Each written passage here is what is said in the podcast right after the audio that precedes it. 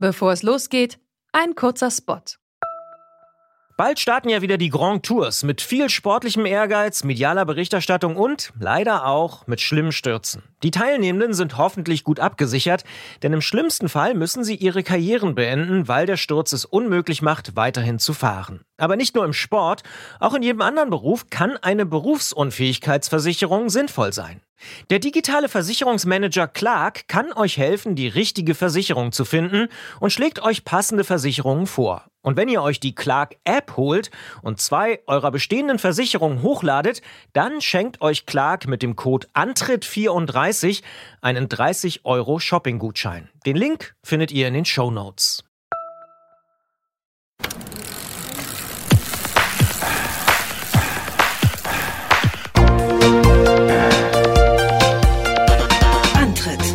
Rund ums Radfahren bei Detektor FM.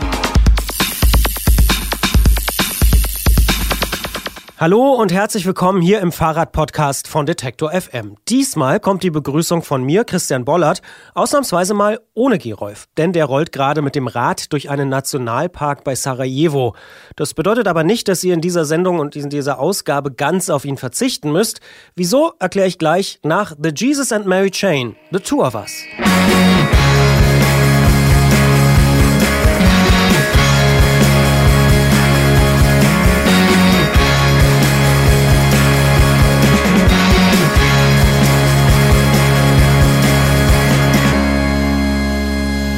Hier ist der Antritt bei Detektor FM und ich habe es gerade schon ein bisschen angedeutet, ein wenig steht diese Ausgabe Kopf, aber das muss diesmal so. Beim Radfahren wird man ja auch immer mal ein bisschen durchgeschüttelt. Denn Gerolf fährt gerade mit dem Rad von Österreich quer über den Balkan in das Kosovo.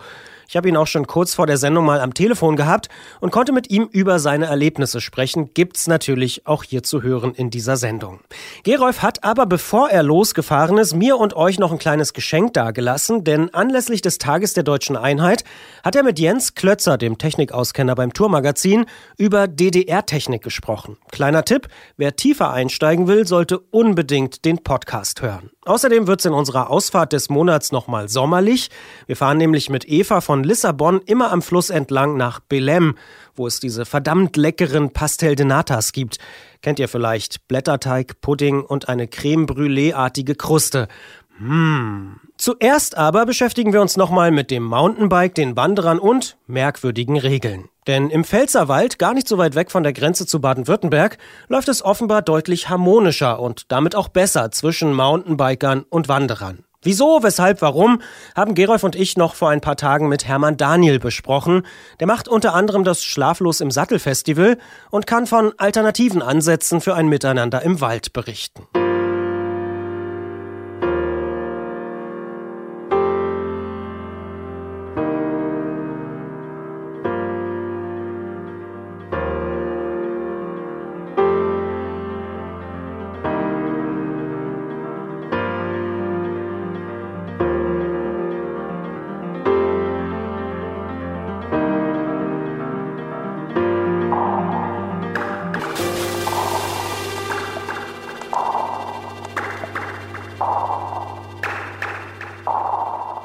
Mountainbiken in Südwestdeutschland. Ein schwieriges Unterfangen. So könnte man jedenfalls denken, wenn man die letzten Ausgaben dieses Podcasts gehört hat. Wir haben in zwei Gesprächen die sogenannte Zwei-Meter-Regel in Baden-Württemberg thematisiert. Die besagt, dass man auf schmalen Pfaden nicht Rad fahren darf. Der baden-württembergische Minister Peter Haug hat Gegner dieser Regel im Gespräch sogar als militant bezeichnet. Dabei geht es auch anders und man muss aus Mannheim oder Stuttgart gar nicht weit fahren, denn in Rheinland-Pfalz erschreckt sich der Pfälzer Wald, der je nach Definition sogar als größtes zusammenhängendes Waldgebiet Deutschlands bezeichnet wird und dort scheint man ziemlich gut durchs Gelände fahren zu können. Es gibt sogar den über 900 Kilometer Strecke umfassenden Mountainbike-Park Pfälzerwald. Darüber müssen wir mehr erfahren und sprechen mit Hermann Daniel, denn der ist Streckenpfleger in diesem Park und Vorsitzender des MTB-Clubs Gesbock Biker e.V. in Lambrecht. Hallo Hermann. Hallo. Auf welchen Wegen darf ich im Pfälzerwald nicht mit dem Mountainbike fahren? Gut, das Fahren auf äh, den schmalen Wegen im Pfälzerwald nach Landeswaldgesetz gibt es eine Diskussion, äh, was ist da erlaubt, was ist nicht erlaubt. Das Landeswaldgesetz sagt in seinen Ausführungsbestimmungen, man darf auf Wegen fahren, die forstwirtschaftlich genutzt werden und schließt in einem Kommentar dazu aus, dass dazu schmale Wege, Fußwege gehören. Da gibt es unterschiedliche Auslegungen auch, äh, wie dieser Gesetzestext zu verstehen ist. Nur die Pfälzer haben sich eigentlich ein Stück weit in ihrem Mountainbiken darauf verständigt, dass wir viel weniger das Gesetz dazu Rate ziehen wollen, als einfach so mal den Umgang im Wald und auf den Wegen miteinander. Jetzt haben wir in den letzten Ausgaben, wir haben es gerade schon angesprochen, so ein bisschen mitbekommen, dass in Baden-Württemberg die Fronten zwischen Landespolitik und Fahrradverbänden in Sachen Mountainbike eben ziemlich verhärtet sind. Warum läuft es denn bei euch anders in Rheinland-Pfalz? Ich glaube, in Rheinland-Pfalz ist das äh, Thema sehr gut da aufgestellt, wo wir dezentral unterwegs sind und den Kontakt zum Beispiel von den Mountainbikern äh, zu Gruppen des Pfälzer Waldvereins, zu Abstimmungen auf Bezirkstagsebene suchen. Da funktioniert das Zusammenleben, zusammen den Wald nutzen, äh, meine ich, ganz, ganz hervorragend. Und äh, gerade in den letzten Monaten hat sich mit einem weiteren Verein, Pfalz Biker e.V., eine Interessenvertretung gegründet, die sehr, sehr direkt äh, den Kontakt, angefangen von lokaler Politik zu anderen Waldnutzern, zum Pfälzer Waldverein sucht, um dort sehr vernünftige und, tragfähige Lösungen zu finden, die sich wirklich nicht streng an einem Gesetzestext orientieren, sondern die als erstes im Fokus haben, wie kriege ich dann das Zusammenleben zwischen Wanderern, Mountainbikern, Joggern, Trailrunnern, Reitern, Spaziergängen im Wald äh, vernünftig hin. Und äh, der lokale Ansatz, ich glaube, das ist vielleicht ein Unterschied, der hier in der Pfalz sehr gut funktioniert, wo es auch Projekte gibt, die man gemeinsam angeht, wo man auch seine Partner, mit denen man zusammenarbeitet, schon über viele Jahre kennt und letztendlich auch weiß, dass da jetzt, sage ich, kein Quatsch gemacht wird. Aber andersrum sagt ja auch der Minister Haug, er will auch, dass die Leute einfach miteinander reden. Also wie wird man dann konkret? Ich glaube, der Unterschied auch in dem, was wir, was wir tun, besteht darin, schaue ich nach Baden-Württemberg, sehe ich in dem, ja, arbeitet lokal miteinander, immer noch eine hohe Hürde, die ja, Bürokratie bedeutet, um, um da voranzukommen und eine Regelung zu finden. Ich glaube, hier in Rheinland-Pfalz ist das äh, einfacher aufgestellt. Und wenn ich mir das neue Projekt anschaue, das da heißt, lasst uns eine, eine legale Strecke, gerade von unserem, sag ich mal, höchsten Berg im Pfälzerwald, der Kalmit, für eine durchaus bergabfahrorientierte Mountainbike-Barte finden, dann äh, funktioniert es dort im direkten Kontakt, Einbeziehung der Touristiker, Einbeziehung der Lokalpolitik, Einbeziehung der Grundbesitzer es geht einfach schneller. Mein Eindruck ist, dass dieses lokale äh, Gespräch, dieses lokale Forum in Baden-Württemberg äh, ja immer vor diesem Hintergrund dieser Zwei-Meter-Regel äh, stattzufinden scheint und dass es die in der Form bei euch nicht gibt. Kannst du denn die Begründung, die es in Baden-Württemberg für die Zwei-Meter-Regel gibt, nachvollziehen? Nee, kann ich, kann ich überhaupt nicht nachvollziehen, weil das Thema, wo der Konflikt auf, glaube ich, sehr, sehr unabhängig ist von Wegebreiten. Und da ist die Einschränkung, jetzt dieses Mountainbiken auf schmalen Pfaden zu reglementieren, glaube ich, auch der falsche Weg. Und die sag ich mal, unschönen oder schwierigen Begegnungen, die ich jetzt mal, auch selbst beim Fahren und Bike im Pfälzerwald habe. Eine schwierige Begegnung findet ja äh, jetzt nicht ausschließlich oder überhaupt auf dem schmalen Weg statt. Nee, die findet auch mal genau auf dem breiten Weg statt, weil dort das Begegnen, Überholen mit ganz anderen Geschwindigkeiten stattfindet als auf dem schmalen Weg. Letztendlich, klar, es muss nicht schlau sein, an einem Sonntagnachmittag den Modepfad zwischen dem Parkplatz bis zur Pfälzer Waldvereinshütte zu befahren. Nur im Vergleich das Shoppen in den letzten verkaufsoffenen Stunden vor Heiligabend in der Fußgängerzone ist halt dann auch nicht spaßig. Sprich, da sage ich immer so einen Satz, den ich vor mir hertrage, nicht alles, nicht überall, nicht zu jeder Zeit. Und wenn ich darauf Rücksicht nehme und mich darauf einstelle, ich glaube, dann kann ich sehr gut auf einem schmalen Pfad fahren, ohne dieses vermeintlich vorgeschobene Problem des Konfliktes zwischen dem Wanderer und dem Mountainbiker da äh, hervorzuheben. Und die Anzahl der konflikthaften Begegnungen, auch der dokumentierten Begegnungen im Pfälzerwald auf schmalen Wegen, ist äußerst gering. Ist vor diesem Hintergrund auch der Mountainbike-Park Pfälzerwald zu erklären und seine Entstehung oder gibt es eine andere Geschichte? Nein, der äh, Mountainbike-Park Pfälzerwald in seiner Begründung hat ja zum einen mal die Idee, als die Kernzone damals die ersten fünf Strecken aufgestellt worden sind, war die Idee, das Thema Mountainbiken auch in eine Region zu tragen, die ja bisher nicht im Mittelpunkt des Mountainbikens im Pfälzerwald stand. Denn letztendlich die Region dort um Johanniskreuz, wo die fünf Strecken damals ausgingen, war ja nun mal eher so zweite und dritte Reihe. Und da war der eine Effekt und der eine Idee, was auch eingetreten ist, dort Biker hinzubringen und mal, die Natur wahrzunehmen und auch in diesen Raum zu bringen. Und es war die Idee und ist die Idee einer Lenkungsfunktion. Gerade Lenkungsfunktion, wenn ich sage, wie kann ich Menschen, die zu Besuchen im Pfälzerwald kommen, ein attraktives Angebot machen sagen, passt mal auf, ihr habt hier ausgeschilderte, gepflegte Strecken, mit einem interessanten Single-Trail-Anteil, die euch zu interessanten Punkten in der Natur führen.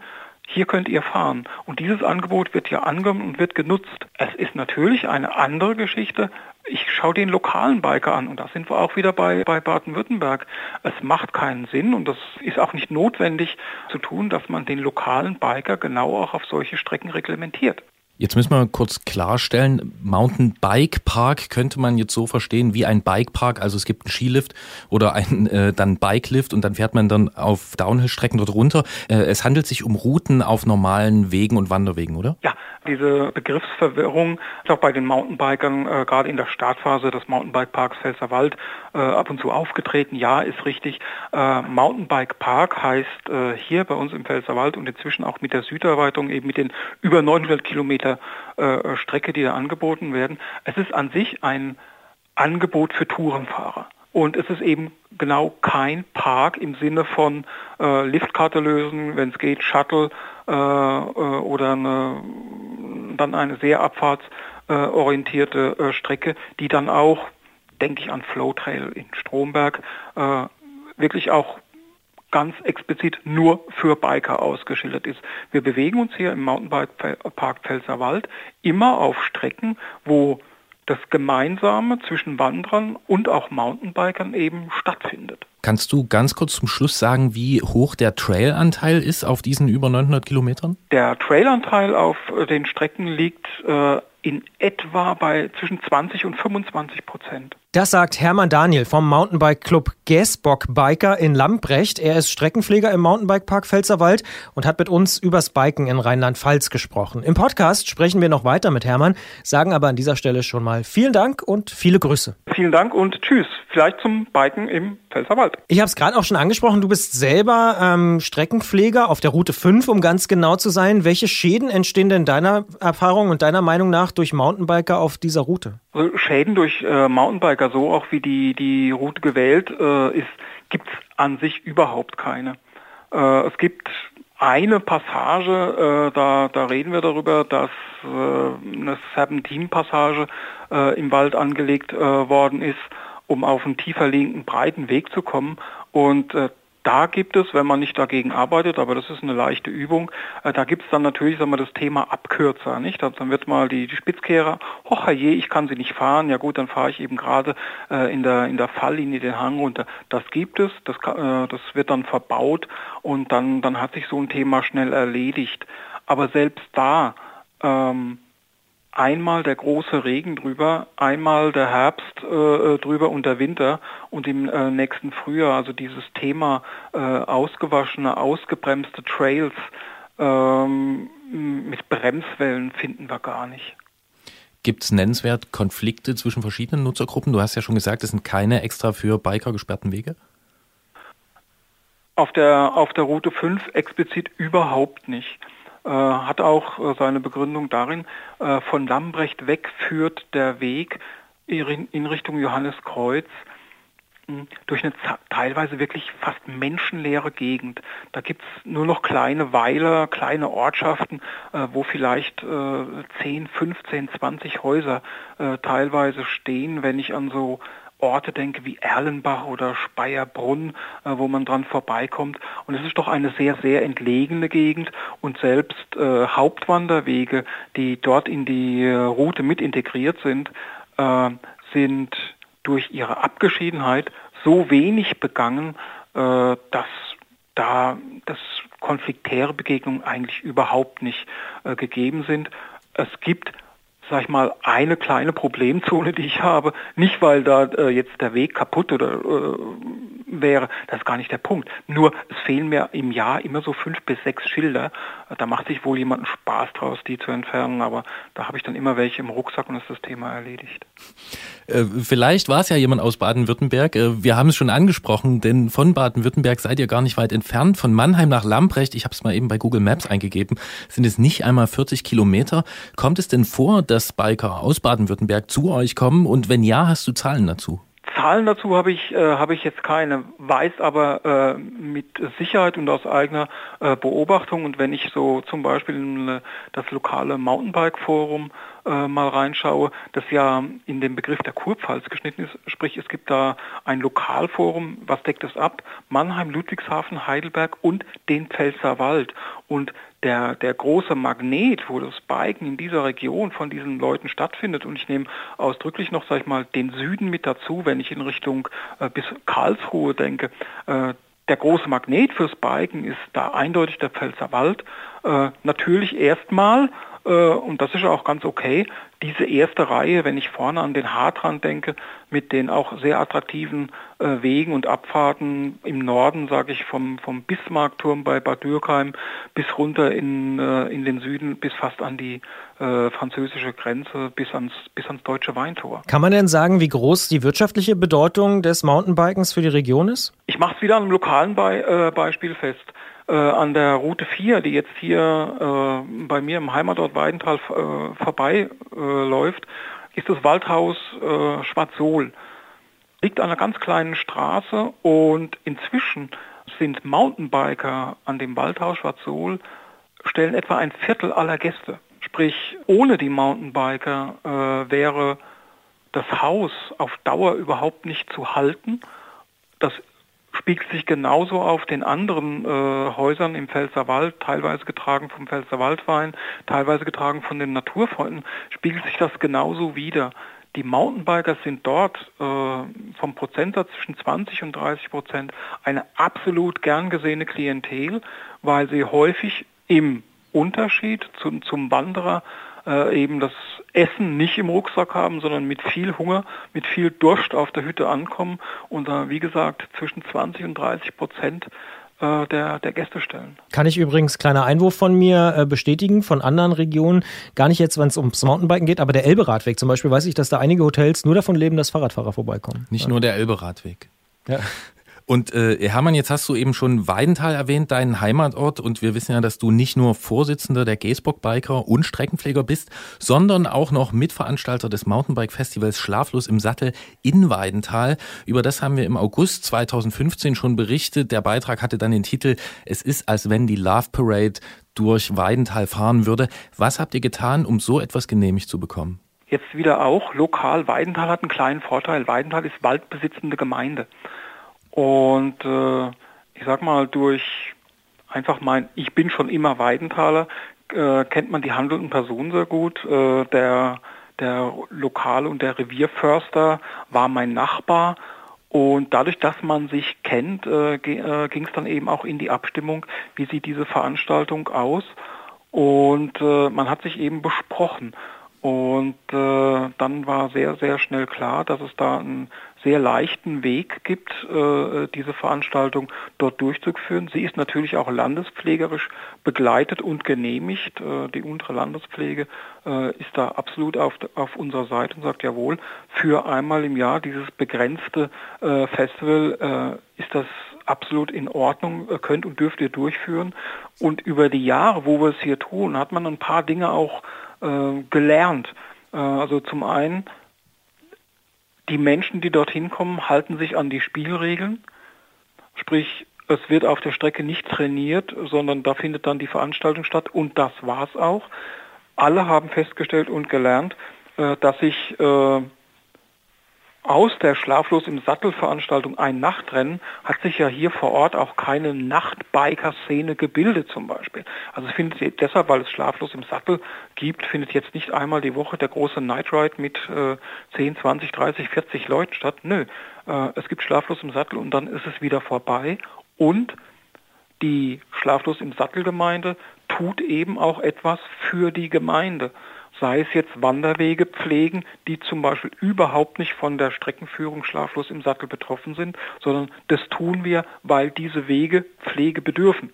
Dieses Jahr haben wir in Abstimmung äh, mit, dem, äh, mit dem Revierförster äh, zum Beispiel ein neues Stück Trail bauen dürfen, der die Veranstaltung an sich sehr, sehr vereinfacht hat.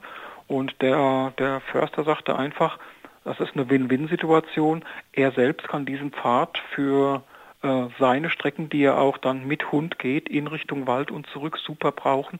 Dann durften wir diesen Trail bauen, den werden wir auch erhalten.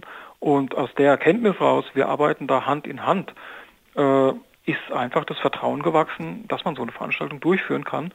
Es kommt dazu, dass jetzt äh, seit drei bis vier Jahren die Veranstaltung auch viel mehr in der Bevölkerung nochmal ankommt und mitgetragen wird äh, durch Straßenfeste, Gartenfeste, Nachbarschaftsfeste, die jetzt ganz verstärkt entlang der Strecke stattfinden. Das klingt alles ziemlich gut und es ist auch ziemlich schön bei euch, das kann ich aus eigener Erfahrung bestätigen. Trotzdem, ich kann mir nicht ganz vorstellen, dass du wunschlos glücklich bist. Hast du denn trotzdem Wünsche an die rheinland-pfälzische Politik oder Verwaltung, um die Bedingungen fürs Mountainbiken bei dir im Bundesland noch weiter zu verbessern? Mein Wunschzettel, äh, klar, den gibt's. Und äh, da steht, da steht immer noch äh, ganz, ganz oben auf der Liste, dass ich gerne haben möchte, dass wir genau für äh, Leute, die, sag mal, mehr abfahrtsorientiert vielleicht unterwegs sind, dass wir da ganz legale, offizielle und auch gerne mit Shuttle, dass wir für die Leute Bewegungsmöglichkeiten und ein Angebot schaffen, wo ich sagen kann, Leute, da findet es statt, da könnt ihr es tun. Ich bin bestimmt kein Freund von, von wildem Streckenbau äh, im Wald, aber ich glaube, wir haben mit so einem lokalen Angebot, und das steht für mich, oder legalen, Entschuldigung, ganz zurück, ich glaube, wir haben mit so einem legalen Angebot eine groß, große Chance, äh, viel zu kanalisieren, viele Freunde des Mountainbikens auf solche Strecken zu führen und haben äh, ganz klar die Chance, wir, die Leute von diesem Sport da auch zu begeistern. Ich sehe viele Junge, die Spaß haben am Mountainbiken und die, wenn es so ein Angebot geben würde, sagen, ey, da verbringe ich gerne Zeit draußen, auch bei Streckenpflege, auch bei Streckenbau, wenn ich dann dieses legale, offizielle Angebot habe, wo ich dann auch sagen kann, diese Strecke ist nicht nur eine schöne Strecke im Wald, die wir uns mit dem Wanderer teilen, ja, weil es eine Tour ist, sondern ich habe hier wirklich dediziert eine bergab orientierte Mountainbike-Strecke. Das würde ich mir seitens der Politik wünschen. Ich würde mir auf der anderen Seite äh, viel, viel Engagement äh, von Leuten wünschen, die auch für den Mountainbikesport, sei es zum Beispiel am Angebot an Gastronomie, äh, an Unterkünften, die dort etwas im Sinne wirklich Unternehmer sein, etwas unternehmen wollen. Das sagt Hermann Daniel vom Mountainbike Club Gäsbockbiker in Lamprecht. Und so viel darf man wohl sagen, er unternimmt auf jeden Fall jede Menge. Außerdem ist er Rennveranstalter und Streckenpfleger im Mountainbike-Park Pfälzerwald. Und wir wünschen auch in Zukunft Happy Trails. Danke fürs Gespräch. Gerne und Kette rechts. Danke, Hermann.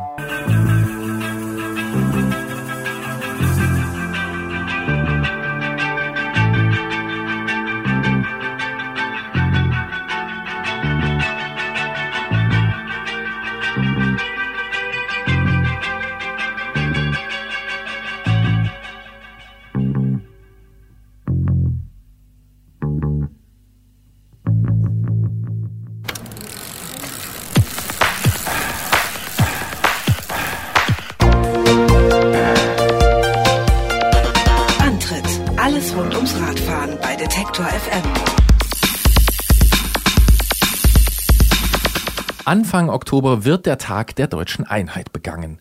So ist es auch in diesem Jahr gewesen, denn vor 27 Jahren ist die Deutsche Demokratische Republik von der Landkarte verschwunden und damit auch ein komplettes Wirtschaftssystem. Das hat ganz eigene Produkte hervorgebracht, natürlich auch im Bereich der Fahrradtechnik. Wir nehmen dieses Datum zum Anlass und werfen mit unserem Technikexperten Jens Klötzer einen Blick auf Fahrradtechnik made in GDR. Denn Jens arbeitet zwar in München für das Tourmagazin, ist aber 1979 in Leipzig geboren. Seine ersten Fahrradrunden haben auf DDR-Technik stattgefunden und ich spreche darüber mit ihm im Studio. Hallo Jens. Hallo. Du bist 1979 geboren. Was ist dein erstes Fahrrad gewesen und wie hat das ausgesehen? Mein erstes Fahrrad war natürlich ein Blitz. Das Blitz ist das DDR-Kinderfahrrad. Ich weiß gar nicht, 16 Zoll oder so. Jedenfalls sehr kleine Laufräder. Und so ein bisschen äh, Bonanza-Rad-Optik hatte das Rad, kann ich mich erinnern.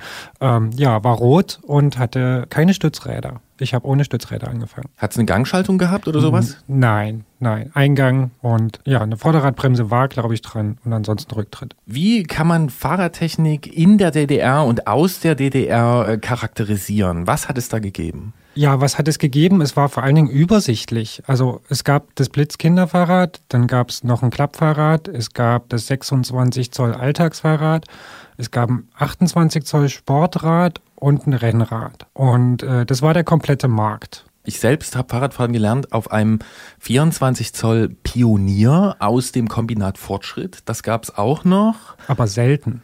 Selten. Und es gab noch ein paar in homöopathischen Dosen verteilte Spezialräder. Mir fällt da dieses Mifa mit diesem Korb vorne ein. Das, was ein 24 Zoll Vorderrad und ein 28 Zoll Hinterrad hatte, damit der Korb vorne drauf passt. Das gab es auch spät, glaube ich, in den späten 80er Jahren, aber auch ja in homöopathischen Dosen, wie du sagtest. Ich weiß, dass meine Mutter sich für so ein Rad interessierte und über Jahre keins zu bekommen war. Mir fällt außerdem noch das Tandem ein mit so einer Doppelbrückengabel, die natürlich nicht gefedert war. Und das war aber noch, also in homöopathischen, homöopathischen Dosen hat es das gegeben. Wie schätzt du denn das technische Niveau dieser Fahrräder ein? Ja, ich bin ja mit 79er Baujahr eigentlich relativ spät da dazugekommen, aber das technische Niveau war seit den 50er Jahren eigentlich das gleiche. Also da hat sich nach dem Krieg nicht mehr viel getan. Es wurden halt Fahrräder gebaut und die Planwirtschaft immer in vorgegebenen Stückzahlen herzustellen waren, aber eine technische Entwicklung fand da nicht mehr statt. Also das kann man wirklich nicht sagen. Jetzt hast du schon erwähnt, Planwirtschaft. Inwiefern ist die Planwirtschaft denn verantwortlich dafür, dass es sich auf diesem Niveau abgespielt hat? Von der staatlichen Führung wurde so vorgegeben, was die Bevölkerung benötigt. Also das orientierte sich nicht am Bedarf, der irgendwie tatsächlich im Laden entstand, sondern der ist von höchster Ebene geschätzt worden. Und ja, dann wurden den Kombinaten und äh, Betrieben eben Aufträge gegeben, so und so viel Sachen davon zu produzieren. Und das wurde so im Fünfjahresrhythmus wurden Zahlen vorgegeben, wo die Betriebe dann eben entsprechende Produkte zu produzieren hatten. Du bist 79 geboren, du hast also in den 80er Jahren angefangen, Fahrrad zu fahren, würde ich schätzen. Hast in dieser Zeit aber Fahrradtechnik auf dem Niveau der 50er Jahre erlebt. Ist ja schon eher ein trauriges Urteil oder nicht besonders fortschrittliches. Trifft dieses Niveau denn auf alle Bereiche der DDR-Fahrradtechnik zu? Zumindest auf alle Bereiche, die jetzt für den Normalbürger zugänglich waren. Also das, was man kaufen konnte, das war technischer Stand der 50er Jahre. Und das führte natürlich dazu, also vor allen Dingen im Sportbereich, dass sich da so Parallelwelten entwickelten. Also es entwickelte sich eine Schattenwirtschaft, wo dann so Amateursportler sich entweder Teile selber gebaut haben nach westlichem Vorbild oder über die Grenze geschmuggelt haben, Tauschgeschäfte äh, mit bekannten Verwandten, was auch immer, das berühmte Westpaket. Da lag dann auch mal ein Campagnolo-Schaltwerk drin. Ähm, sowas gab es auf jeden Fall. Und eine ganz andere Welt war äh, der Leistungssport wo ja die staatliche Führung natürlich irgendwie auch ein Interesse hatte, dass die konkurrenzfähig ist, aber mit dem Material, was man im eigenen Land hergestellt hat, ging das nicht. Und äh, die haben dann so Think Tanks gebildet. Also da waren hochspezialisierte Ingenieure, Fahrradrahmenbauer und so weiter, die Material für den Leistungssport entwickelt haben. Aber das waren alles Sachen, die konnte man nicht im Laden kaufen. Klingt danach, als hat es auch Top-Produkte made in GDR gegeben. Hast du ein Beispiel für so ein Produkt? Ja, ein Beispiel sind, sind äh, frühe Carbonrahmen im Leistungssport, äh, die von der FES, das ist die Forschungs- und Entwicklungsgesellschaft für Sportgeräte, die da in der DDR extra für solche Zwecke gegründet worden ist. Die haben auch äh, Bobs und so weiter für den Wintersport gebaut, aber eben auch Fahrradrahmen aus Carbon. Und äh, die waren äh, 1988 bei den Olympischen Spielen in Seoul eine ziemliche Sensation, auch vor Westpublikum. Und die haben da auch viele Medaillen geholt. Das heißt, waren diese Produkte dann auf ebenbürtigem Niveau zum Westen oder hat man die West-Fahrradtechnik in dem Fall an mancher Stelle vielleicht sogar überholt, wenn auch nur in diesen ganz, ganz kleinen Nischen? Ja, in den ganz kleinen Nischen schon. Also das betrifft äh, so die Carbonrahmen, das ist so ein Beispiel dafür. Äh, man konnte das aber nicht überall. Also so in den späten 80er Jahren sind die äh, Leistungssportler da auch einfach Westmaterial gefahren, also Colnago-Rahmen mit Shimano-Schaltung. Darauf hat man sie dann rumfahren sehen. Das ist nicht alles in Eigenregie entstanden. Aber äh, ein paar Sachen haben sie wirklich auf sehr hohem Niveau gemacht, auch Stahlrahmenbau und Laufradbau und Reifen zum Beispiel. Was ist denn nach dem 3. Oktober 1990, also der Wiedervereinigung, von der DDR-Fahrradbranche übrig geblieben? Ja, nicht mehr viel. Also sichtbar erstmal so gar nichts. Es sind ein paar Betriebe gerettet worden, und zwar die beiden ganz großen, die es in der DDR gab, die MIFA, Mitteldeutsche Fahrradwerke, und die Marke Diamant, die von einem amerikanischen Konzern aufgekauft worden ist und das Werk erhalten konnte und immer noch in Deutschland Fahrrad produziert. Aber die Technik und die Marken an sich sind natürlich mit der Wende untergegangen. Das sagt Jens Klötzer vom Tourmagazin aus München über Fahrradtechnik Made in GDR. Ich habe es in der Anmoderation schon angedeutet. Jens hat persönliche Erfahrungen mit diesen Fahrrädern und Komponenten und genau um die geht es im Podcast-Teil unseres Gesprächs. Ich sage aber an dieser Stelle schon mal vielen Dank. Danke auch. Und damit setzen wir unser Gespräch fort und sprechen so ein bisschen über unsere persönlichen äh, Erfahrungen mit dieser Fahrradtechnik und auch mit dem Umbruch in der Fahrradtechnik, der dann 1990 ungefähr für uns und für viele andere stattgefunden hat. Kommen wir aber erstmal nochmal zurück zu deinem ersten Fahrrad. Das war also ein Blitz aus DDR-Produktion. Wie ist denn deine Fahrradkarriere dann weitergegangen? Ja, das Blitz, das wurde natürlich irgendwann zu klein. Dann gab es ein Klapprad das Klapprad hatte den Vorteil, dass es lange mitgewachsen. Es hat eine wahnsinnig lange Sattelstütze und man konnte den Lenker so wahnsinnig weit vormachen. Und ähm, das ist dann eigentlich mitgewachsen, bis ich zehn war und bis die Wende kam. Äh, ich bin dann noch eine kurze Zeit das, äh, das Sportrad meines Bruders gefahren, das mir viel zu groß war noch. Äh, und dann kam schon das erste Westrad. 1992 ungefähr.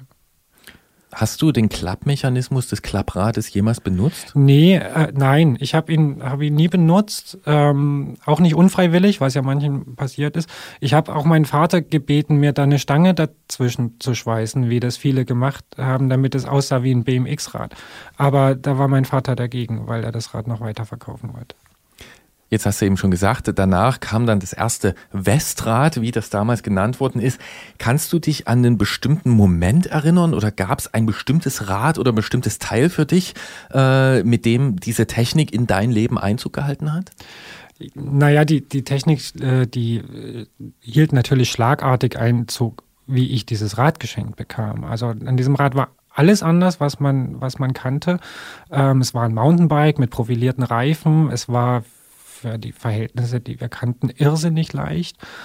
Und es funktionierte einfach alles besser, ja. Also es war nicht irgendwie, dass es sich ein bisschen leichter schalten ließ oder so, sondern das war schon ein wahnsinniger technischer Sprung. Die Schaltung war gerastert, äh, die Bremsen funktionierten super und äh, Alu-Hochkammer, äh, Alu-Hohlkammerfelgen und solche Sachen. Ähm, das war schon ein riesiger technischer Sprung und ja, wie ist es zu dieser Auswahl gekommen? Wie hast du dich für dieses Rad entschieden? Hast du dich selbst dafür entschieden? Ich habe mich selbst dafür entschieden und äh, das war, das Mountainbike war da ja gerade so richtig angesagt und die Welle schwappte gerade nach Europa und äh, nach Deutschland auch und da musste man irgendwie dabei sein. Also ich war vorher Radsportler, Rennradsportler, ähm, auch im Verein gewesen. Und der, der Reiz Mountainbike war diese, diese technisch völlige Neuheit. Solche Räder gab es bis dahin gar nicht. Man kannte nur Alltagsräder und Rennräder. Und äh, so ein Rad fürs Gelände, da habe ich mich natürlich wahnsinnig schnell für interessiert und äh, ja, und dann auch diese Auswahl getroffen. Ja, ich frage deswegen danach, weil ich mich selbst auch an so einen Moment sehr gut erinnern kann. Ähm, ich bin 1982 geboren, drei Jahre nach dir, habe aber auch auf DDR-Technik angefangen, Fahrrad zu fahren. Und ich kann mich erinnern, dass nach äh, der Wiedervereinigung dann in die Stadtbibliothek langsam die Bücher aus dem Moby Dick Verlag Einzug hielten.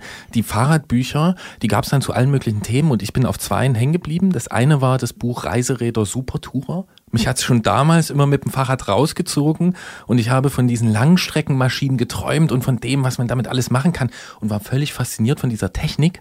Und apropos Technik, ganz konkret, ein Teil war für mich ein Sehnsuchtsteil und das war der erste Shimano STI-Hebel, also ein kombinierter Hebel fürs Rennrad, Schaltbremshebel, heute ganz normal, damals der erste aus der 600er Gruppe. Ähm, ich habe den angehimmelt in diesem Buch und habe mir gedacht, irgendwann wirst du diesen Hebel besitzen. Und dann habe ich auch diese Schaltbewegung und diese Bremsbewegung, habe ich mir das mit meinen Kinderhänden dann so vorgemacht, wie das dann so funktioniert. Und das hat auf mich einen sehr, sehr großen, ähm, hat eine sehr große Anziehung ausgewöhnt, äh, hat eine sehr große Anziehung gehabt. Ja, ja, ich bin auf dieses Teil bin ich ein bisschen später gestoßen. Also das Rennrad äh, lag dann erstmal bei mir ein bisschen unbeachtet in der Ecke und ich bin einige Jahre nur Mountainbike gefahren und habe mich auch nur für Mountainbikes interessiert. Ähm, das kam dann erst zehn Jahre nach der Wende wieder, als ich äh, mir mal ein Rennrad wieder aufgebaut habe. Das war dann interessanterweise ein DDR-Rahmen, ein altes Diamant, das ich versucht habe, mit Westteilen halbwegs modern aufzubauen, funktionierte aber wegen, wegen verschiedener Standards nicht so richtig gut. Und ähm, ich habe das nicht lange gefahren, vielleicht eineinhalb Jahre. Und dann kam auch gleich ein Rennrad mit besagtem STI-Hebeln, gebraucht gekauft, ähm, aus der Mitte der 90er Jahre. Und da ist mir das eigentlich erst bewusst geworden, was das, was das für eine Weiterentwicklung war. Ja. Nun schreibst du ja inzwischen, wie Leute, die diese Sendung öfter hören, diesen Podcast, äh, wissen, für das Magazin Tour, also für ein sehr großes Radsportmagazin über aktuelle Fahrertechnik, die sich auf einem ganz anderen Niveau abspielt. Stichwort Funkschaltung, Carbonrahmen, die von uns so heiß diskutierten und lang diskutierten Scheibenbremsen sind da überall zu sehen. Ähm, inwieweit spielt denn dein Hintergrund und dein Aufwachsen mit DDR-Technik ähm, jetzt noch eine Rolle? Spielt das überhaupt eine Rolle? Also man denkt da natürlich dran. Man hat ja seine Erinnerungen und äh, weiß noch, wie das so war. Das sind ja auch sehr prägende Jahre.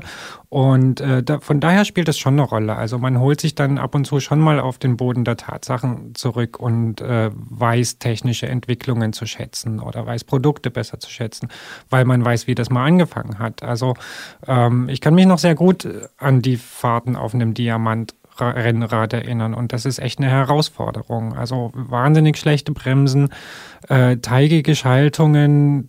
Später gab es ja dann sogar noch Schalthebel aus Kunststoff, äh, die sich verbogen haben, während man geschaltet hat.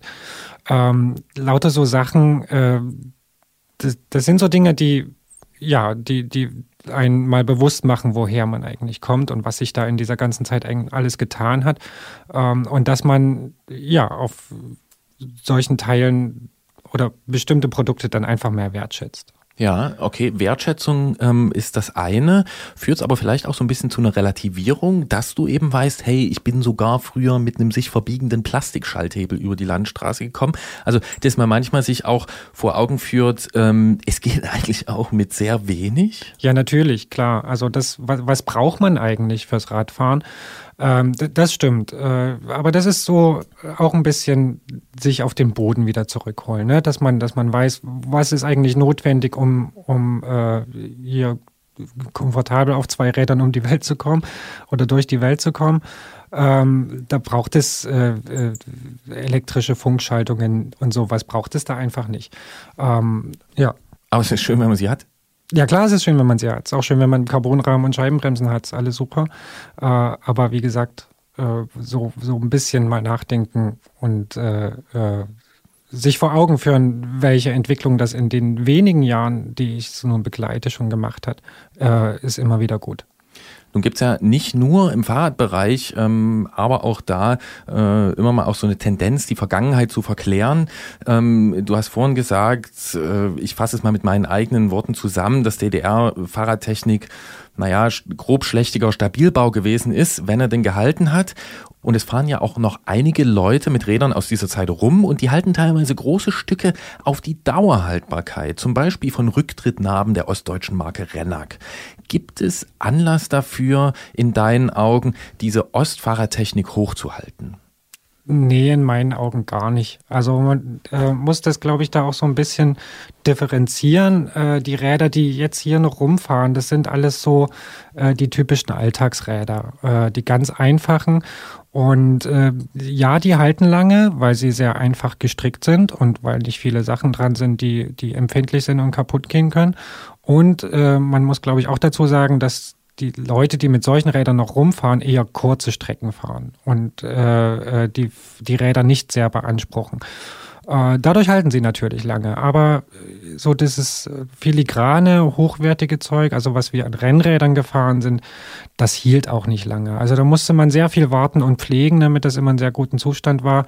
Und äh, heute fährt auch niemand mehr ähm, mit einem Diamantrennrad rum, außer er nutzt es irgendwie als Stadt- und Unirad oder, oder äh, hat es äh, aus, aus nostalgischen Gründen vielleicht noch. Aber wirklich, weil es gut funktioniert, äh, das kann ich nicht sagen.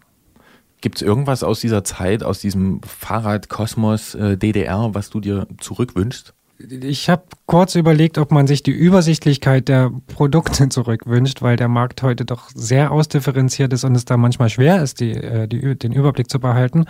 Aber auf der anderen Seite hat es natürlich auch was Gutes. Also jeder findet genau das, was er braucht. Und äh, das war zu DDR-Zeiten definitiv nicht der Fall. Deshalb nein. Dem äh, möchte ich mich auch anschließen. Ich habe trotzdem noch was, was ich für erwähnenswert halte. Du hast vorhin gesagt, es gab die sehr einfache Technik, Niveau 50er Jahre, die man eventuell bekommen hat, wenn man äh, lang genug gewartet hat oder die Beziehung hatte. Und es gab diese Top-Technik, die für Staatsamateure zur Verfügung gestellt wurde. Ähm, es gibt in diesem Bereich ein paar Entwicklungen von Leuten, die ironischerweise ähm, nicht in der Planwirtschaft, also nicht als Teil eines Fünfjahresplans, sondern äh, unter Bedingungen massiver Selbstausbeutung und zum ganz besonderen Tüftlergeist äh, Dinge gebaut haben, ähm, Komponenten hergestellt haben, die wirklich eine ganz eigene Klasse hatten und wofür man diesen Leuten äh, Respekt zollen muss, finde ich. Also als Schlagwörter, wer da mal nachlesen, nachforschen will. Paul Rinkowski ist da zu nennen oder Christian Püttel, auch noch eine ganz eigene Geschichte, die da dranhängt. Hast du zu diesen Leuten einen Bezug? Sagt ihr das was? Das sagt mir schon was, aber ich habe sie alle später kennengelernt und äh, ich auch später einen Kontakt aufgebaut. Und äh, man man ist dann im Nachhinein total erstaunt, was sie da für eine Leidenschaft dann an den Tag gelegt haben, dass sie sich da äh, wirklich aufgeopfert haben, so Sachen entwickelt, produziert haben, obwohl sie eigentlich wussten, dass sie damit keinen wirtschaftlichen Erfolg haben werden, haben können. Und das sind, das ist natürlich respektabel. Davor ziehe ich meinen Hut, klar. Das sagt Jens Klötzer vom Tourmagazin aus München über Fahrradtechnik Made in GDR, die in großen Kombinaten und Betrieben oder auch in kleinen Werkstätten irgendwo unter der Hand äh, hergestellt wurde. Aber trotzdem gilt, früher war nicht alles besser und das gilt wie in vielen Fällen auch für die Fahrradtechnik aus der DDR, die Jens Klötzer vom Tourmagazin in jungen Jahren genutzt hat. Wir haben trotzdem einmal zusammen drauf zurückgeschaut und ich sage danke für die persönlichen Einblicke. Danke auch.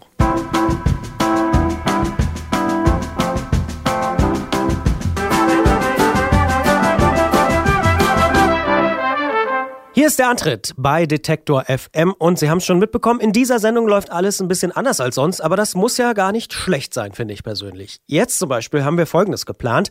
Gerolf hat ja angekündigt, in den Urlaub zu fahren und tatsächlich ist er in den Urlaub gefahren. Wir haben jetzt kurz vor der Sendung, also wir sind nicht live, aber wir zeichnen kurz vor der Sendung auf und ich mache einfach Folgendes. Ich versuche ihn jetzt mal direkt per Telefon auf dem Balkan zu erreichen und Sie können mit dabei sein. Kleinen Moment, ich wähle direkt mal die Nummer. Und wenn ich mich nicht verwählt habe, müsste das Gerolfs Nummer sein. Und er irgendwo auf dem Balkan mit dem Fahrrad unterwegs. Mal gucken. Er hat gesagt, ich soll es klingeln lassen. Vielleicht fährt er gerade eine Abfahrt oder so. Oder vielleicht fährt er eine Kurve. Hallo Christian. Hallo Gerolf, wir sind schon direkt auf Sendung. Guten Tag. Guten Tag. Äh, wo erwischen wir dich denn gerade? In Bihać in Bosnien. Und wie ist es da? Es riecht nach Holzöfen und es gibt Hunde und Katzen und eine Moschee steht hier. Und wir sind hier eben von Kroatien äh, schön runtergefahren, hatten eine grandiose Abfahrt. Heute ist Tag des geilen Radios, entschuldige bitte den Ausdruck. Aber wir haben die eine Serpentine mit 65 km/h genommen und haben uns sehr gefreut. Ach, nicht schlecht. Also das ist, äh, dürfen die Eltern nicht wissen, ne? Aber Gerolf, ich stelle fest und auch alle Hörer, die regelmäßig zuhören, dass du mittlerweile so eine kleine Balkan-Leidenschaft fast schon vor dir herträgst oder äh, besitzt. Was äh, fasziniert dich denn so sehr, dass du jetzt schon wieder dort unten bist und Fahrrad fährst? Diesmal gibt es einen Anlass. Also eine Freundin arbeitet jetzt in äh, Pristina im Kosovo. Und ähm, naja, immer wenn jemand zu mir sagt, so, ach komm mal vorbei, dann mache ich das einfach. Vorsicht, wir und, haben viele Hörer. Ja, nee, also deswegen gibt es einen Anlass und dann, ja, äh, das ist einfach so eine Black Box oder es ist eine Gegend, die man, glaube ich, nicht so schnell versteht von außen. Und das finde ich sehr reizvoll. Und ähm, deswegen fahre ich da hin und gucke einfach mal, was passiert. Und das mache ich gerade mit einem guten Freund, mit dem fahre ich jetzt bis äh, Sarajevo zusammen und von dort äh, werde ich dann noch ein paar Tage alleine fahren bis in Kosovo. Das finde ich auch übrigens einen spannenden Ansatz. Was verstehst du denn nicht? Das würde mich mal interessieren. Also zum Beispiel Bihac, wo ich jetzt gerade bin, das kenne ich so äh, ganz, ganz entfernt aus den Nachrichten, als ich äh, sehr jung war. Und was hier passiert ist, das, äh, also in den 90er Jahren, das habe ich nie so ganz verstanden. Und äh, jetzt bin ich hier in Bosnien und ich weiß, dass dieses Land unterteilt ist in viele Kantone und nochmal in zwei, ähm, in, in zwei Landesteile hier funktioniert nicht alles so richtig gut. Ja, also das ist einfach nicht so einfach zu verstehen, glaube ich, wie Frankreich zum Beispiel. Okay, ja, das verstehe ich. Was ist denn für dich so die Blackbox? Also wo sagst du hier, das ist wirklich, weiß ich nicht, da, da fahre ich rein und es ist alles schwarz? Also wir sind in Österreich gestartet, in Villach und dann sind wir durch Sochatal äh, in Slowenien gefahren und weiter durch Slowenien und da in Slowenien kommen so verschiedene Sachen zusammen. Also man hat Alpen, man hat ähm, so ein italienisches Flair, aber man hat auch so, naja, diesen, diesen Osteinschlag, äh, das ist so eine interessante Mischung. Also man findet da so Elemente, die man von woanders her kennt, aber aus verschiedenen Richtungen. Und dann geht es halt nach Kroatien und da sieht es schon ein bisschen anders aus. Da wird dann schon mit Holz gefeuert, es riecht anders. Ähm, die Häuser sind nicht alle so schön rausgeputzt wie in Slowenien. Slowenien sah teilweise aus wie die Schweiz, äh, finde ich. Da hat sich dran erinnert.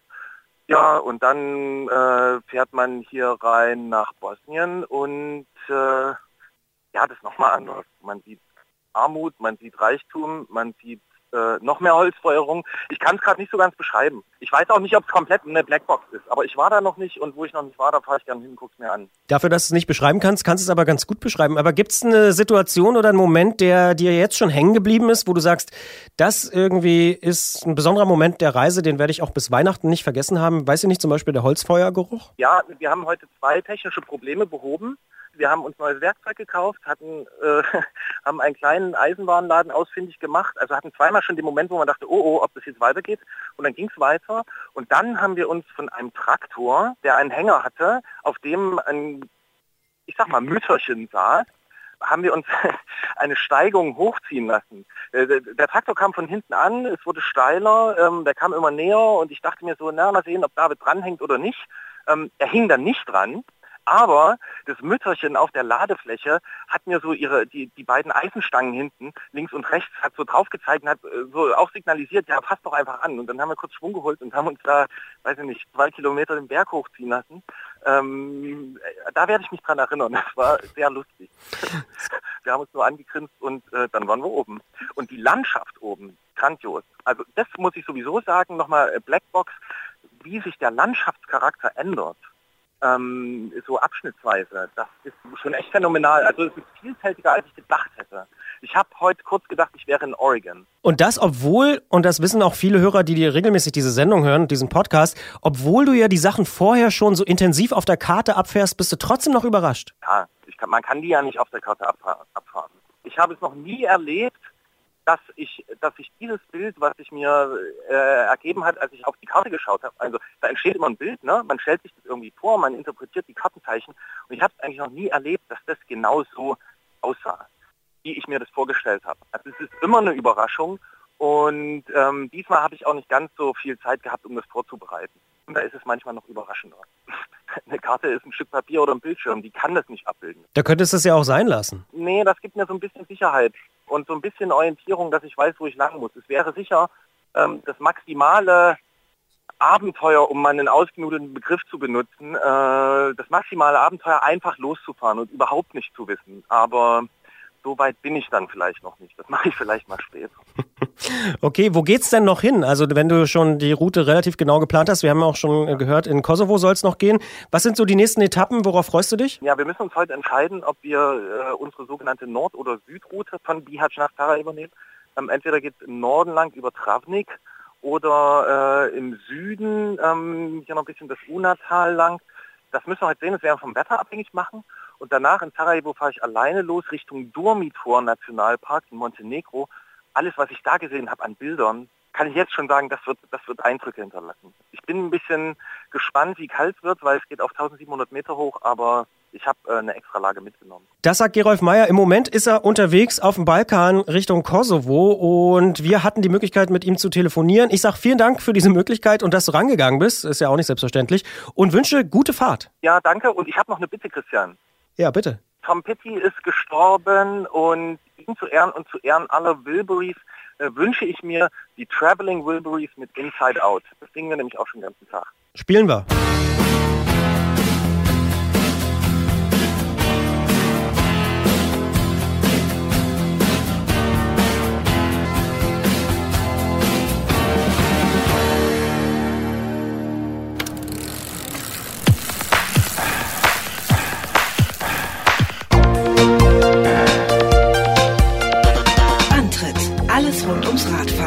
Detektor FM.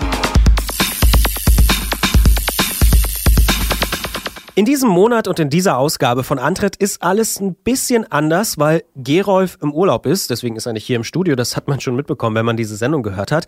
Aber wir haben natürlich auch in dieser Ausgabe wieder unsere beliebte Serie Ausfahrt des Monats. Und auch da ist es ein bisschen anders, denn wir haben neulich hier am Küchentisch bei Detector FM festgestellt, dass Eva, die jetzt hier gleich im Studio ist, tatsächlich auch im Urlaub war, in Portugal war und eine sehr, sehr interessante Ausfahrt gemacht hat in Lissabon. Da ist sie nämlich mit dem Fahrrad gefahren und genau darüber wollen wir reden. Ich sage aber an dieser Stelle erstmal Hallo Eva, guten Tag. Hallo. Ist so ein bisschen die Urlaubssendung hier bei Antritt, äh, obwohl wir jetzt schon im Oktober sind. Ähm, du warst in Lissabon und hast dort Fahrräder ausprobiert. Genau, ich habe mir an einem Tag Räder geliehen und ähm, bin geradelt am Fluss entlang am Tejo. Lissabon liegt ja nicht direkt am Meer, sondern an so einer Flussmündung und ähm, am Ufer kann man eben ganz schön radeln. Das ist auch flach. Ansonsten ist Lissabon nämlich ziemlich bergig. Das ist nämlich auch, also ich muss vielleicht verraten, dass ich auch in Portugal war, äh, ungefähr zur selben Zeit, äh, auch als Ja. du da warst. Und ist nicht der erste Gedanke in Lissabon, dass man da mit dem Fahrrad lang Nee, fährt. wirklich ne? nicht muss unbedingt. Man, muss man tatsächlich sagen. Ja, lauter steile Straßen und Treppen und auch viele Menschen. E-Bikes habe ich auch gesehen. Also ich habe viele so Touren mit E-Bikes gesehen. Hattest du ein E-Bike? Nee, ich hatte, ich hatte schon ein richtiges Fahrrad. Also Ein richtiges Fahrrad würdest ja, du sagen. ein richtiges Fahrrad, genau. Es gab, genau, es gab auch im, im Verleih E-Bikes zur Auswahl, aber ich habe gedacht, das kriege ich dann doch noch hin, selbst zu treten. Na, wenn man flach fährt, auf jeden Fall. Ja. Wo bist du hingefahren? Lass mich raten. Ich kenne mich auch, wie gesagt, ein bisschen jetzt aus, weil ich gerade da war. Am Tejo lang bist du zu den äh, Pastéis de Belém gefahren? Nee. Doch, tatsächlich in die Richtung Belém, genau. Ja. Pastéis de Belém habe ich da nicht gegessen. Warum? Diese Pastéis, ich sag das mal kurz, das sind so kleine Törtchen praktisch mit so einer Art Pudding gefüllt. Perfekt Unfassbar lecker. Ja. Also ich kannte die schon vorher. Ich habe mich schon drauf gefreut, dass ich die in Portugal essen kann. Die gibt's auch im Rest von Portugal, heißen da ähm, Pastéis de Nata. Und nur in Belém heißen sie eben Pastéis de Belém. Also ich habe sie in ganz Portugal gegessen, jetzt speziell in Belém, die habe ich nicht gegessen, aber äh, die sind wirklich unglaublich lecker. Jedenfalls in Belém gibt's auch noch jede Menge andere Sehenswürdigkeiten. Zwei Türme, die direkt am Ufer stehen und ein ganz großes Kloster. Und deswegen ist es so ganz interessant, in diesen Stadtteil ähm, Abstecher zu machen. Und da kann man eben wirklich ganz gut am Ufer lang radeln. Und wie war das so? Gibt es da einen Radweg oder? Genau, es gibt tatsächlich einen Radweg, den gibt's noch gar nicht so lang, den gibt's seit 2010. Vorher war da anscheinend sehr viel, ja, großer Industriehafen, muss man sich vorstellen. Man konnte eigentlich gar nicht ans Ufer ran. Und jetzt haben die das eben erst nach und nach erschlossen, dass wirklich teilweise direkt am Wasser der Fahrradweg langfährt. Es ist auch ein Fußgängerweg, also es sind auch viele Jogger unterwegs. Tatsächlich hatte ich das Gefühl, mehr Jogger als Radler. Und teilweise fährt man aber immer noch eben auch an Hafen, ähm, Gebäuden, an Lagerhallen vorbei, an großen Kränen und so weiter. Das ist schon auch ein bisschen industriell. Ja, auf jeden Fall. Mhm. Teilweise werden diese Industriesachen jetzt eben auch erschlossen mit hippen Clubs und Bars und so. Also da Ah. passiert auch ganz viel, habe ich das Gefühl. Würdest du diese Fahrradfahrt empfehlen? Ich glaube, man kommt da auch an dieser riesigen Brücke vorbei, oder? Die so ein bisschen aussieht wie die Golden Gate Bridge. Genau, die große rote Brücke. Ja, eigentlich hatte ich ja gehofft, dass wir über die Brücke sogar fahren könnten. Aber das geht leider gar nicht. Also da führt eine Autobahn drüber, keine Chance. Also wir sind dann nur drunter durchgefahren und Okay.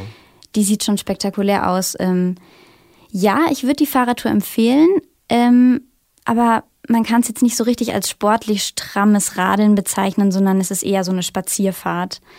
Eben auch, weil da viele Fußgänger unterwegs sind und man dann immer mal wieder drumrum kurven muss und ja, man hält dann ja auch gern mal an, um sich eben was anzugucken.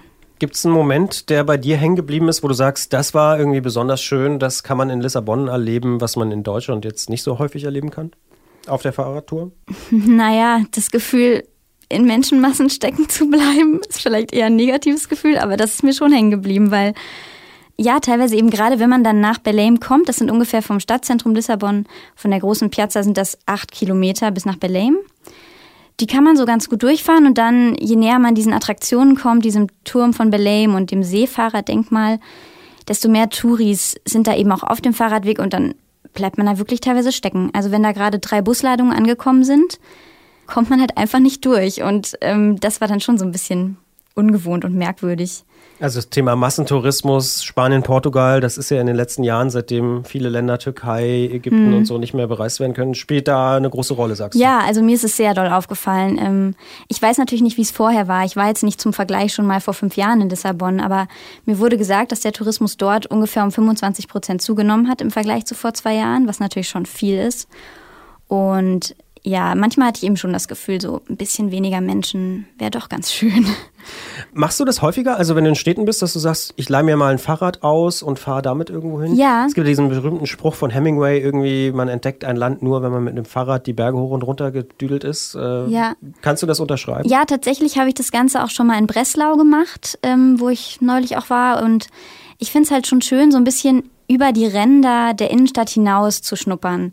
Einfach mal ein kleines Gespür zu kriegen, wie ist denn hier das Umland? Ist es da bergig? Ist es da grün? Ist es da grau?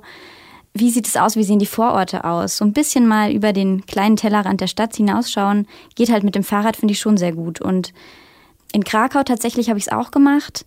Ich finde, das geht halt immer dann, wenn man in der Stadt mehr als zwei Tage Zeit hat, sondern vielleicht drei, vier Tage. Dann finde ich das super.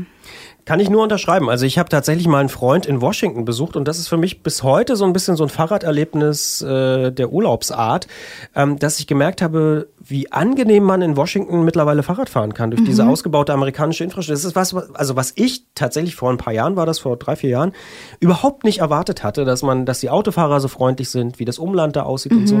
Also ich kann das auch nur empfehlen, dass wenn man irgendwo ist, sich mal ein Fahrrad ausleihen.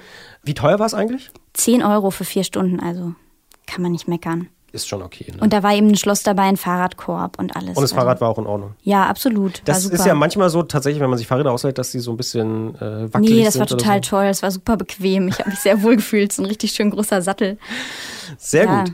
Eva war in Lissabon mit dem Fahrrad unterwegs, hat keine Pastel de Nata gegessen, aber fand es trotzdem super, ist an der Roten Brücke vorbeigefahren und sagt, das sollte man häufiger machen, wenn man im Urlaub unterwegs ist und mehr Tage hat als zwei. Genau.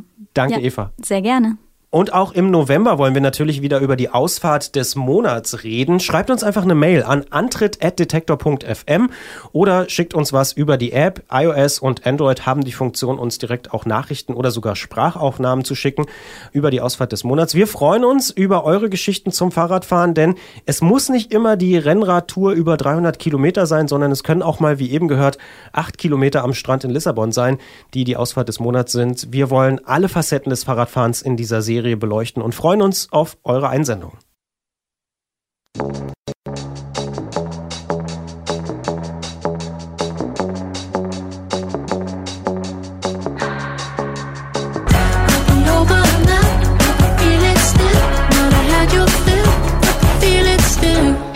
Portugal the Man hier gehört im Antritt bei Detektor FM. Und bevor diese Ausgabe jetzt endet, blicken wir aber noch auf die Termine im Oktober. Natürlich bin ich schon qua Amt und Rolle verpflichtet, auf die Cross- oder Cyclocross-Saison zu verweisen. Und das mache ich natürlich auch gern. Das erste Rennen im Deutschland Cup, das ist ja schon vorbei, das war Anfang Oktober. Jetzt direkt am Sonntag, den 8. Oktober, steht in Hamburg das nächste Rennen auf dem Plan und am 15.10. dann in München. Der Termin in Fürth muss ja leider ausfallen. Ende Oktober geht's dann weiter in Lohne, Offenburg und auch in Kehl. Es gibt auch im Oktober noch viele RTFs und kleinere Touren. Die Termine gibt es wie immer auf der Seite des Deutschen Radfahrerbundes. Für alle Freunde des Bahnradsportes gibt es vielleicht auch einen kleinen Höhepunkt noch in diesem Monat, denn vom 19. bis 22. Oktober findet im Velodrom in Berlin die Europameisterschaft der Bahnfahrer statt. Kann man also mal hingehen, wenn man sich die Damen und Herren auf der Bahn angucken will. Die nächste Ausgabe von Antritt, dem Fahrradmagazin hier bei Detektor FM, gibt's dann wieder mit Gerolf und zwar am 2. November planmäßig hier bei uns ab 20 Uhr im Wordstream. Natürlich gibt's uns auch überall da, wo es Podcasts gibt, unter anderem bei Apple Podcasts, Deezer oder Spotify. Wir freuen uns über positive Bewertungen, Sterne natürlich gerne auch und Mails an antritt.detektor.fm. Neben der Ausfahrt des Monats und Lob darf das gern auch mal Kritik sein. Also immer her damit mit den Mails. Redaktionell unter die Arme gegriffen haben mir Eva Morlang, Joel Lander und natürlich Gerolf Meyer. Mein Name ist Christian Bollert und jetzt bin ich mal raus für heute. Wünsche noch ein paar sonnige Oktobertage zum Radfahren und freue mich, wenn wir uns nächsten Monat wiederhören. Also, bis bald. Tschüss.